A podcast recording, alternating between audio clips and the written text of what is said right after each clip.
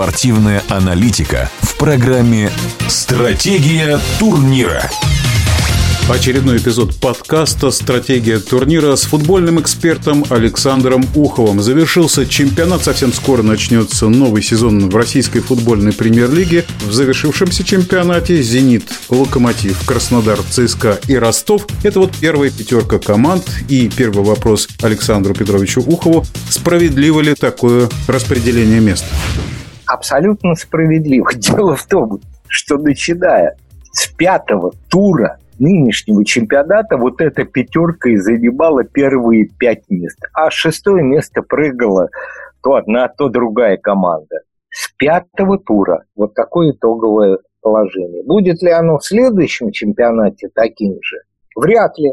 Но совершенно справедливо подмечено, что те, у кого есть деньги, стоят намного выше, за исключением Спартака и Рубина. Ну и чемпион 2021 тоже, я думаю, всем известен. И вы его знаете. А вот за второе, третье, ну, в общем, за европейские места снова будет борьба. «Спартак» седьмое место. Провал?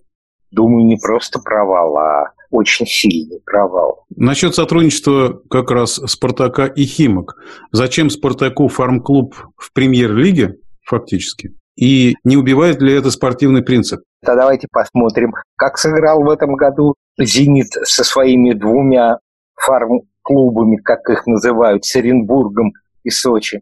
А давайте вспомним советские времена, когда киевская «Динамо» играла, и украинские команды должны были абсолютно правильный глагол, должны были отдавать очки киевскому «Динамо». Одной команде, одной команде в чемпионате СССР украинская разрешалась с киевлянами бороться. Это был Днепропетровский Днепр. Почему? Потому что первый секретарь ЦК Компартии Украины Щербицкий был выходцем из Днепропетровска.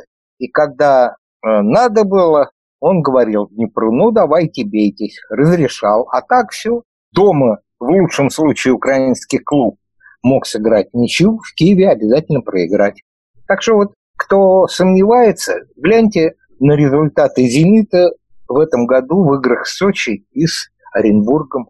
Ну вот смотрите, 16 команд говорили о том, что расширят до 18.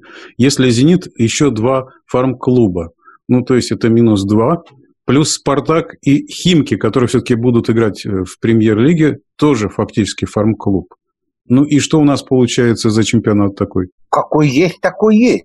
А РФС и прокуратура и, может быть, даже Следственный комитет будут заниматься словами Юрана, который заявил о том, что место Химок в премьер-лиге продано и деньги лежат на депозите. Что, так и останется все? Раз Химки вошли в РПЛ, и молодец. Юран что озвучил эту информацию, которая у него была потому что именно она, на мой взгляд, позволила настоять на том, чтобы Химки вошли в премьер-лигу, и у них тут же появился спонсор. Фамилии пока не знаю, но говорят, что это люди из окружения Федуна. Может быть, они даже и не имеют отношения к Лукойлу.